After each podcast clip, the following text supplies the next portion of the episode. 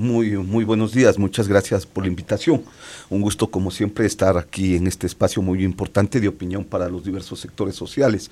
Un saludo a quienes están siguiendo en este momento eh, la señal de esta prestigiosa emisora. Efectivamente, los trabajadores, los diversos sectores sociales del día de hoy, a partir de las 10 de la mañana nos vamos a reunir en el local de la Unión Nacional de Educadores, núcleo Azuay, para discutir la situación de los trabajadores y cómo desde el lado del gobierno se vienen aplicando un sinnúmero de políticas que están afectando los intereses de, los más eh, pobres, de los más desprotegidos, los intereses de la mayoría de ecuatorianos que están sufriendo las secuelas de las medidas que se están adoptando alrededor del tema de las privatizaciones, así como también el tema relacionado al incremento del IVA. Por eso creo que es necesario el hecho de que el día de hoy esta reunión eh, que es de carácter regional, en donde van a estar presentes delegaciones de las provincias del Cañar, de la provincia de Azuay, de Loja, de Zamora y de Morona, tiene como objetivo efectivamente no solamente analizar este tema, sino sobre todo el hecho de cuál es la respuesta del movimiento social a las políticas que hoy se implementan desde el gobierno del señor Novoa. Nelson, sin embargo, hay una situación real que existe en el país, el tema económico, el gobierno anterior de Lazo dejó prácticamente con déficit, se habla de más de 10 mil millones de, dólares, deudas en, todos los sentidos, a los GATS, a los proveedores, a la seguridad social, y esto se fue sumando el tema de la seguridad. ¿Cómo enfrentar todos esos, esos aspectos? A ver, evidentemente que el país vive una crisis de inseguridad nunca antes vista, producto de que las mafias los grupos delincuenciales se infiltraron en las altas esferas del Estado, se infiltraron en el Ejecutivo, desde el gobierno, diría yo, del mismo correísmo. Luego se afirmó en el gobierno de Moreno y también, ¿no es cierto?, en el gobierno de Lazo. Pero no solamente dentro del gobierno, sino también en el legislativo, en la justicia, en las Fuerzas Armadas y en la misma policía. Es decir, la estructura como tal del sistema capitalista en nuestro país ya no da más y es producto de toda esta presencia delincuencial, ¿no es cierto?, de estas bandas vinculadas al tema del narcotráfico. Esto lo venimos denunciando desde hace mucho tiempo atrás. Recordarás tú, Esteban, que los sectores sociales hemos venido señalando que uno de los males es el hecho de la, corrupción en las altas esferas del Estado. Pero también decíamos que estos vínculos de los grupos delincuenciales iban a conllevar a una situación bien compleja de inseguridad. Y evidentemente que los ecuatorianos queremos que se resuelva este problema de inseguridad tú y yo, si nos preguntan si estamos en contra de la inseguridad, evidentemente que vamos a decir que sí. Y vamos a decir que hay que poner medidas que signifiquen resolver estos problemas. Pero también hay que entender que estos problemas no se van a resolver si el tema de la pobreza sigue creciendo en nuestro país, si la gente no tiene con qué comer, si, los, si, los, jóvenes no tienen empleo, si la juventud no tiene la posibilidad de ir a estudiar. Y por eso decíamos que es necesario acompañar de políticas eh, sociales, ¿no es cierto?, toda esta confrontación con el tema de las bandas delincuenciales. Pero ahora ocurre que el gobierno nacional, eh, sobre la base del mensaje que hay que combatir a la inseguridad, a las bandas delincuenciales, al tema del narcotráfico, está descargando todas sus políticas en las espaldas de los trabajadores y los sectores sociales. Más aún, mi estimado Esteban, cuando ustedes pueden haber visto cómo en la Asamblea Legislativa se aprobó la condonación de deudas en favor de los grandes grupos económicos, cuando desde la Asamblea se aprobó la ley de privatizaciones de la empresa eléctrica o de las empresas eléctricas en el artículo 3, en donde se abre, ¿no es cierto?, el tema de la privatización y también la posibilidad del incremento de la tarifa eléctrica. Esto ya vamos a ir viendo cuáles son las secuelas luego. pero, pero, esta, esta política de condonaciones ya lo vimos en Correa, en Lazo, en Moreno y ahora también eh, con Novo. Eso es eh, lo más grave todavía, ¿no es cierto? Porque mientras nos dicen que hay que combatir la delincuencia y se requieren recursos, ocurre que se les condona las deudas a quienes deberían pagar los recursos al Estado ecuatoriano. Fíjate tú, con la ley de condonación de deudas se perdonó más de 2.500 millones de dólares, que hubiesen servido para combatir el problema de inseguridad, pero también para atender salud y educación. Adicionalmente a eso, se le dice al pueblo ecuatoriano, hay que combatir la inseguridad, pero hay que ir al incremento del IVA, de el 12 al 15% durante tres años y eh, de 13%, ¿no es cierto?, de ahí en adelante. Hay un, hay un tema, mi estimado Esteban, el pueblo sabe decir, lagarto que come no vomita. Y decir que durante tres años el IVA va a estar en el 15% y luego de eso va a bajar, pero los precios ya van a quedar en esas eh, condiciones bien complejas. Y a eso se suma, mi estimado Esteban, el hecho de que el día de ayer empiezan a tratar nuevamente el Tratado de Libre Comercio con China. ¿Qué significa eso? Que la industria nacional va a quebrar. Entonces, si la industria nacional quiebra, tienes un IVA del 15%, ¿quién es el que va a terminar pagando todo esto? Evidentemente que el pueblo ecuatoriano con despidos de trabajadores, con salarios de miseria y evidentemente con la disminución de la capacidad adquisitiva. Ahora se está haciendo algunas propuestas desde las distintas eh, bancadas y dentro de las eh, comisiones correspondientes. Es un impuesto quizás a, las ganancias de, la banca ecuatoriana, a las empresas también que hagan una contribución de alrededor de un 3% eh, durante los próximos dos o tres años. ¿Puede ser viable por ahí también? A ver, eh, aquí hay un tema que necesitamos, digo yo, analizarlo de manera adecuada. El gobierno nacional dice que se requiere de la unidad nacional para enfrentar la guerra contra la delincuencia. Sale el señor Coroflen, presidente de la Asamblea, y dice que hoy es el momento de la gran unidad nacional y que por lo tanto se deben aprobar las leyes que el Ejecutivo envíe al Legislativo. Sale el presidente del Consejo Directivo del IES y dice que hoy es el momento de la gran unidad nacional y que por lo tanto para resolver los temas de la seguridad social hay que ir al incremento de los aportes de los afiliados y un nuevo cálculo de las pensiones jubilares, es decir, nuevamente descargar la crisis del IES en las espaldas de los afiliados. Aparece nuevamente el señor Mauricio Pozo, otro vocero de la derecha, y dice, hoy es el momento de la unidad nacional y requerimos eliminar los subsidios. Asoma el expresidente Correa desde Bélgica y dice, hoy es el momento de la gran unidad nacional y necesitamos la unidad de todo el pueblo y las diferencias las resolveremos luego de la victoria en contra de las bandas delincuenciales. Si tú ubicas todo ese mensaje, ¿qué nos están diciendo? Que en base a la famosa unidad nacional hay que implementar políticas en contra de los sectores sociales, de los sectores populares, y los trabajadores y el pueblo tienen que agachar la cabeza y soportar todas las medidas que ellos tomen. Nada tan errado como lo que ellos están planteando. Si el correísmo estuviera en contra del tema del incremento del IVA, hubiese pedido el tema del archivo o que se devuelva la ley.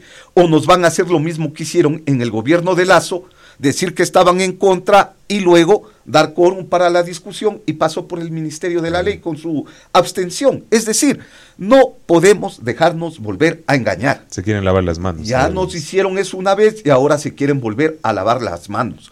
Por eso es que efectivamente los sectores sociales que hemos venido eh, señalando de manera constante, que hay alternativas para resolver estos escenarios, tienen que ser escuchados. Nosotros hemos planteado, por ejemplo, de que es necesario volver al 5% a la salida de divisas. Eso significa 300 millones de dólares que podría recuperarse para enfrentar el tema de la inseguridad. Es indispensable poner al menos el 3% a las grandes ganancias que se generaron desde el año 2022. 3.800 millones de dólares las 100 principales empresas. 700 millones de dólares la banca en el año 2023.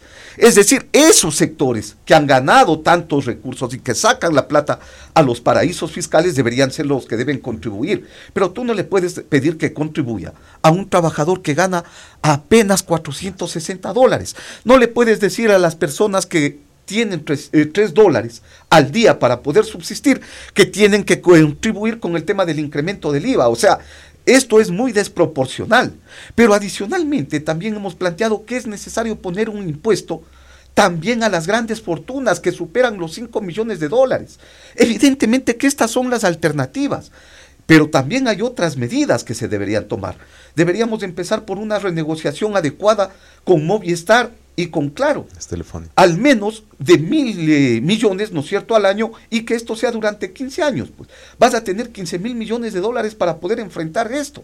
Pero deberíamos empezar cobrándole, por ejemplo, los 67 millones de dólares que adeuda Claro, pues. Y los 98 millones que adeuda Movistar. Es decir, este tipo de cosas te genera rápidamente 152 millones, me parece, solamente en estas dos cosas. Y el gobierno nacional debería ser coherente con lo que nos dice y debería pagar los 144 millones de la corporación Novoa. Fíjate, entonces estas cosas son las alternativas a los problemas y no meterle la mano al bolsillo de los trabajadores, que además hoy ven con indignación un hecho que el tan cacareado incremento salarial no llega a la gran mayoría de trabajadores, que ha congelado el hecho a más de un millón de trabajadores en el sector privado. Esta es la realidad que nosotros estamos viviendo. Pero hay un antecedente más, mi, mi estimado Esteban. La Constitución dice que en casos excepcionales como el que hoy estamos viviendo, en el cual se tiene que confrontar un conflicto interno, el gobierno puede recurrir a los recursos del presupuesto general del Estado para resolver la crisis. Y dice, a excepción de salud y educación. La pregunta es, ¿cuánto estamos pagando en el tema de la deuda con el Fondo Monetario? 10 mil millones de dólares. ¿Por qué no acude al menos al 50% de ese pago y hace una renegociación con este organismo y le dice, permítanos resolver estos problemas de inseguridad, estos problemas que nos aquejan a los ecuatorianos con ese recurso. Pero evidentemente que eso no lo van a hacer. ¿Sabes por qué, Esteban? Porque también dentro de esto están los recursos para pagar a los tenedores de, los bonos, de la deuda. ¿Cuáles son los tenedores, los tenedores de los bonos de la deuda? Los grupos económicos. Entonces, evidentemente que se está buscando descargar toda la crisis en las espaldas de los trabajadores y sus familias. Por eso es que este día, ¿no es cierto? Eh, el día de hoy, 26 de enero, nos vamos a reunir en la ciudad de Cuenca eh, los trabajadores de estas provincias que te había mencionado para discutir los temas, pero también para preparar la gran convención nacional que se va a desarrollar el 3 de febrero en la ciudad de Quito y que tiene como objetivo determinar cuáles son las acciones que debemos impulsar para defender los derechos de los trabajadores, de la juventud y de los pueblos, de esa gente más humilde a la que se le quiere meter el bolsillo para resolver un conflicto que ha sido creado por los malos gobiernos, que son los responsables de todo lo que estamos viviendo. Sin embargo, también, Nelson, hay, hay preocupación de parte de la ciudadanía porque se habla ya de una focalización de los subsidios a los combustibles, eh, también una reingeniería a nivel del Estado ecuatoriano y los ciudadanos también temen que que se podrían venir eh, acciones no de, protesta de los diversos sectores y que se yo tener eh, nuevamente un paro nacional en el país. Eh, quizás esa es la única salida para, para esta crisis que vivimos. Mira, el gobierno lo que debería es atender las necesidades de los trabajadores y los pueblos. Tú lo has señalado. Si toman medidas de esta naturaleza, una renquiñería que significa despidos de trabajadores, se adoptan medidas de ir a la eliminación de subsidios, que termina incorporándose ese gasto al bolsillo de los ecuatorianos. No hay otra respuesta que el tema de la movilización. Y no es que estamos diciendo ya vamos al levantamiento, vamos a la huelga, vamos al paro, pero el gobierno debe entender que no podemos ser los trabajadores los que debemos responder por esta crisis que no la hemos generado. Fíjate qué es lo que está ocurriendo.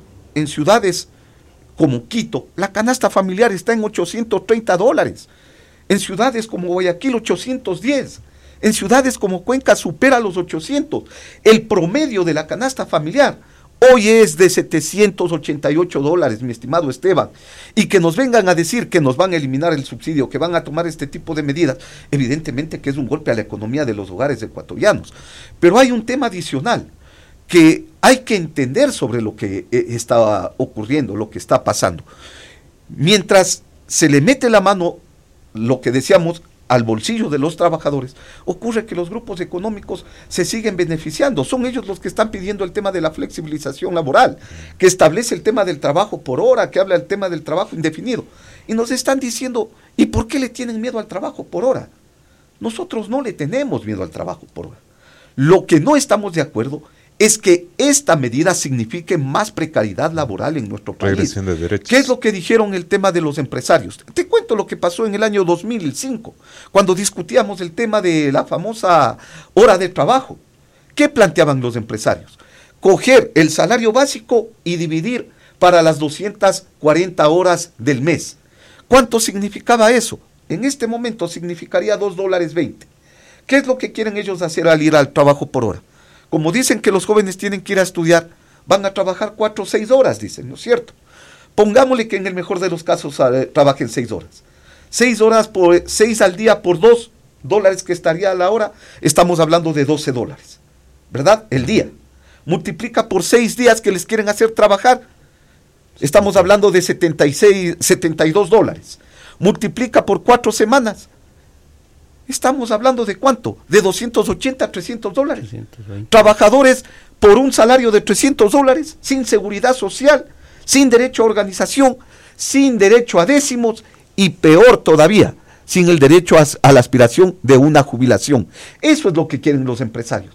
Y a eso es lo que nos oponemos. Pues. Si ellos dicen que quieren ir al trabajo por hora, ya pues vayamos a calcular lo que pagan en Estados Unidos. Pues si estamos hablando de una economía dolarizada.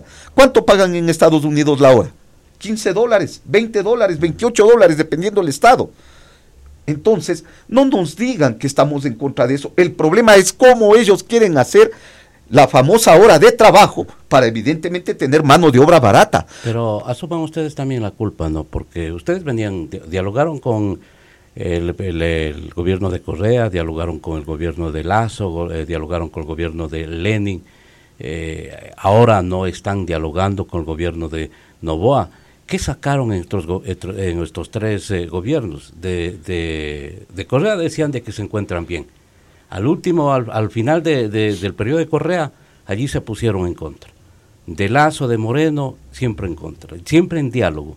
¿Qué sacaron con estos diálogos los trabajadores? A ver, mira, un, un elemento que hay que ubicar siempre nos han dicho que el diálogo social es la solución de los problemas. Los trabajadores no podemos decir que no queremos dialogar. El problema es que hay que ver para qué el diálogo. Y en esas discusiones nunca llegamos a acuerdo con los gobiernos, porque los gobiernos implementaron políticas en contra de los sectores sociales. Y evidentemente por eso es lo que respondimos en cada uno de esos gobiernos con el tema de la acción, de la movilización. Ahora bien, ¿qué es lo que ocurre? Nosotros hemos entregado un sinnúmero de propuestas. Desde el 2012 presentamos por primera vez la propuesta del nuevo Código del Trabajo, que nos negaron, que en el caso de Correa le mandó al tacho de la basura. En el tiempo de Moreno presentamos nuevamente, no, en el tiempo de Lazo presentamos nuevamente la propuesta del nuevo Código del Trabajo. Jamás quisieron discutir. Es decir, nosotros hemos venido enfrentando no solamente a Correa, no solamente a Moreno, no solamente a Lazo, siempre hemos enfrentado las políticas que han golpeado los intereses de los trabajadores y los pueblos con movilización y con acción. Ahora, no se ha conseguido nada, pero en esta lucha, porque a la final, ¿quiénes llegan al gobierno? En este momento es el sector productivo, es el que eh, maneja la economía y son los que hacen y deshacen y van a hacerlo en la Asamblea con la aprobación de los tres puntos más en el IVA. Yo creo que ahí hay una mala lectura de parte de ustedes. Muchas cosas hemos logrado. Primero, detuvimos la famosa mensualización de los décimos, la eliminación de los, entre comillas, derechos anacrónicos que decía el correísmo. Segundo, votamos abajo las reformas a la famosa reelección indefinida. Votamos abajo el hecho de que querían eliminar el sindicalismo en el sector público. ¿sí? Recuperamos los derechos de los maestros. Es decir, han sido muy importantes las jornadas de movilización. Acuerdos dentro de la Asamblea. no solamente en base a los acuerdos, fue en base a la pelea y en base a la movilización. Para que los maestros recuperen sus derechos, fueron a tres huelgas de hambre para el tema de la equiparación salarial. Es decir, la lucha ha sido constante, permanente. Recuperamos algunos derechos de la juventud y también de los universitarios con algunas reformas a la ley, tanto a la, a la LOEI como a, a la LOES. Sin embargo, esto no ha resuelto evidentemente de manera integral los derechos de los trabajadores y los pueblos. Pero necesitamos seguir insistiendo de que aquí en el país requerimos seguir luchando y unificándonos los diversos sectores sociales. Como dice Esteban, entonces habrá que hacer estas movilizaciones, habrán que hacer estas eh, huelgas incluso de hambre para que se trate de evitar algunas, eh, algunas políticas que van en contra de los trabajadores. ¿no? Ningún derecho de los trabajadores ha sido dádiva de nadie. Recordemos lo que ha pasado a nivel mundial y lo que ha pasado en nuestro propio país. Por ejemplo, la jornada de las ocho horas, ¿no es cierto?, establecidas el primero de mayo de 1886. 1922, la famosa eh, masacre en el río Guayas a los trabajadores que nos dejaron conquistas muy importantes a la clase obrera. Los paros, las huelgas son lo que nos han dado los derechos. Y evidentemente eso nos debe hacer entender una cosa. Nos estamos enfrentando al poder y al poder político y económico. Y en ese escenario los trabajadores debemos seguir jugando un papel importante en la conducción de la lucha social. Y en esa disputa, evidentemente, también disputar la posibilidad de ser gobierno. Son tareas que están para el movimiento social y que por más problemas que tengamos, por más golpes que podamos recibir los trabajadores y los pueblos, no podemos bajar los brazos para recuperar nuestros derechos y avanzar en la posibilidad efectivamente de, tener un Estado que represente sus principales intereses. Seguro que sí. Nelson, le agradecemos por haber comparecido en esta mañana. Muy amable. Gracias a ustedes, Esteban. Gracias a ustedes, muy amables. Un gusto, como siempre, estar aquí en Radio Ciudad. Gracias a Nelson Erazo, presidente del Frente Popular a nivel nacional.